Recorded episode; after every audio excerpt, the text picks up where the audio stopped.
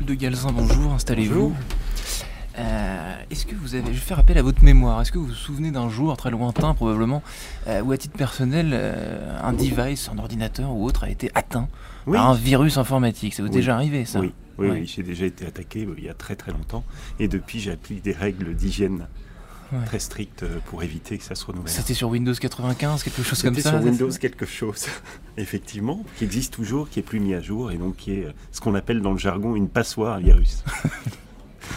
Mais ça nous aide tous euh, dans la cybersécurité à bien travailler. Voilà.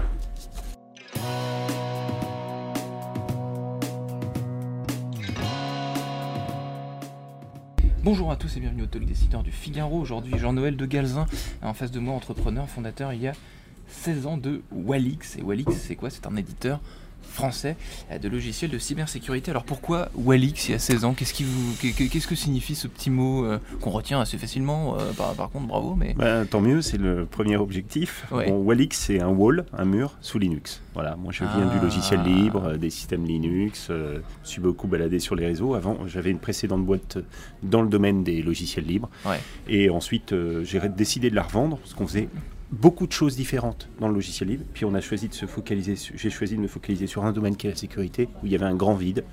Et j'ai gardé mon âme autour des systèmes Linux. Il y a 16 ans, il y avait un, euh, un grand vide. Alors, de quelle nature sont les services que vous proposez aujourd'hui? Et surtout, euh, il y a 16 ans, tiens, revenons au début. Ouais. Euh, quels étaient les services, les premiers services que, que, que Wellix proposait à ses, à ses clients? Il y a 16 ans, l'idée c'était de protéger, euh, pour des grands groupes qui ont de multiples filiales dans le monde, de, euh, d'utiliser les logiciels libres pour leur proposer une technologie qui leur permette de se protéger de tous les problèmes qu'ils pouvaient rencontrer. Voilà, donc euh, vous êtes décideur, vous avez des filiales euh, dans le monde, vous devez protéger les réseaux, euh, Ouais. les applications, l'usage d'Internet, etc.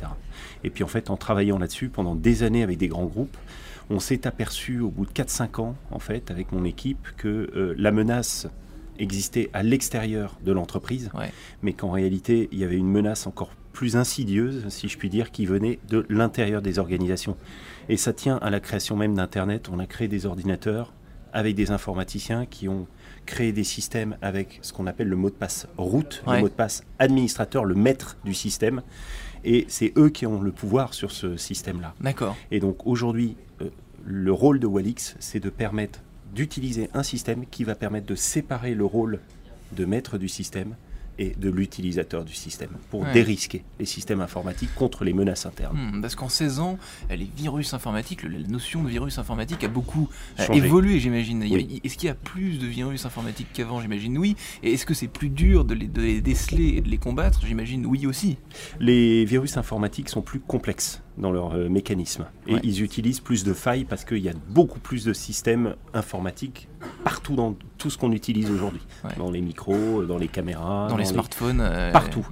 Donc, à partir de là, euh, ça fait de plus en plus de euh, systèmes utilisés par des gens qui ne sont pas forcément formés Ouais. sur la sécurité informatique, sur ce qu'on appelle les règles d'hygiène informatique, qu'on trouve euh, quand on va sur le site, par exemple, de l'Agence nationale de la sécurité des systèmes d'information, anssi.fr, vous allez voir les règles d'hygiène. Comment est-ce que de base, je peux utiliser des systèmes numériques sans risquer Hmm. de me faire pirater Déjà, si vous faites ça, vous allez éviter 99% des attaques. Ah ouais. ouais. Parce que les pirates informatiques vont aussi aller attaquer les systèmes qui sont, par définition, par conception, verrouillés.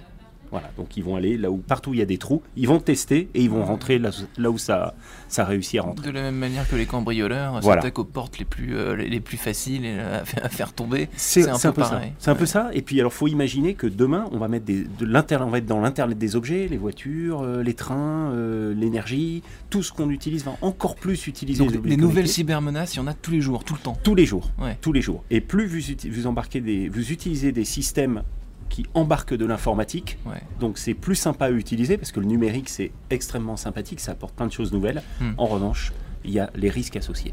Voilà. Ouais. La bonne nouvelle, c'est que si on l'utilise bien et s'ils sont protégés euh, par conception, il y a des labels qui permettent de s'y retrouver là-dedans, et ben on n'attrape pas de virus informatique. Donc vos clients sont des, sont des entreprises, vous êtes présents dans, dans plusieurs pays. Combien de pays d'ailleurs On a plus de 1000 clients aujourd'hui euh, dans 88 pays différents 88 et on est présent dans euh, à travers des partenariats dans ces différents pays. Alors comment est-ce que euh, évolue votre offre de service à travers les différents pays dans lesquels vous êtes? Est-ce que les besoins sont pas les mêmes, j'imagine, et les virus non plus Alors les besoins sont les mêmes dans tous les pays. D'accord. je vous le dis. En revanche, les niveaux de protection sont pas les mêmes. Il y a des pays, vous allez par exemple aux États-Unis, euh, les entreprises vont consacrer, une entreprise va consacrer 14, 15, jusqu'à 17% de son budget informatique dans la cybersécurité. Ouais.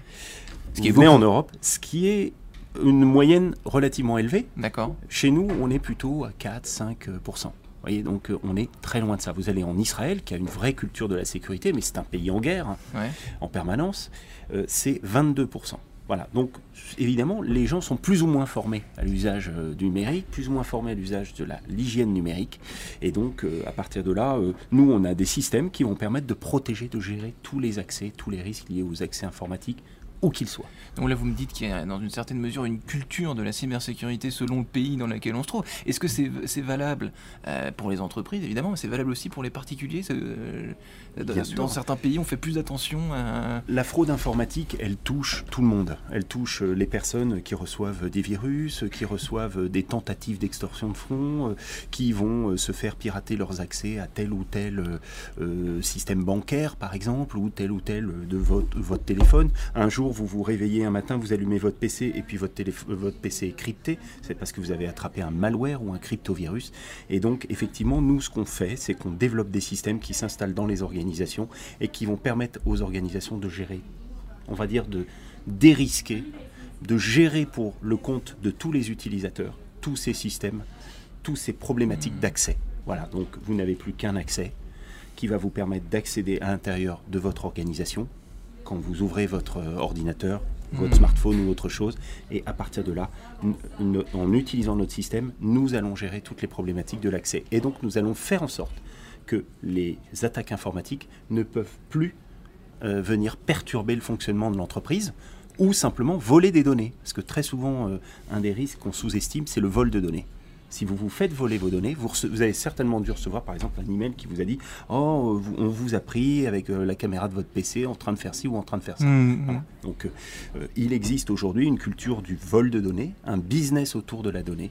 Et qui est, qui est encore trop sous-estimé, c'est ça que vous me dites? Ben, C'est-à-dire qu'il faut imaginer que dans une dizaine d'années, il y aura dix fois le volume de données que l'on génère aujourd'hui à chaque seconde. Dix fois ça. Ce sont des données personnelles, vos données de santé, vos données en tant que citoyen, vos données en tant qu'utilisateur de tel ou tel service, vos données de carte bancaire, tout un tas de données plus personnelles que vous laissez dans vos réseaux sociaux, ceux que vous utilisez, Mhm. des photos, Mhm. voilà. Et toutes ces données-là, eh bien, euh, va falloir les protéger. Parce qu'on est dans une culture, en France, on est en France, on est en Europe, un continent, qui a pris la décision en 2018 de faire en sorte que les données personnelles soient protégées. C'est-à-dire qu'on continue à utiliser des applications, comme on utilise Google, Ouais, ouais. des tas de choses, mais que la contrepartie n'était pas de laisser toutes ces données à des fins commerciales. Et donc, nous avons, nous, en tant que euh, professionnels dans la cybersécurité, une double mission, celle d'apporter les moyens aux utilisateurs d'être protégés, et puis d'apporter les moyens à ceux qui doivent vous garantir la sécurité, Hmm. l'État, les fournisseurs de services, quels qu'ils soient, Mhm. de faire en sorte que vous puissiez avoir le choix de laisser ou non vos données à d'autres euh, services. Et anticiper les, les problèmes euh, à venir, vous venez de, de le décrire. Merci infiniment, Jean-Noël de Galzin. Ben, écoutez, je vous en prie, et puis euh, faites attention à votre hygiène numérique.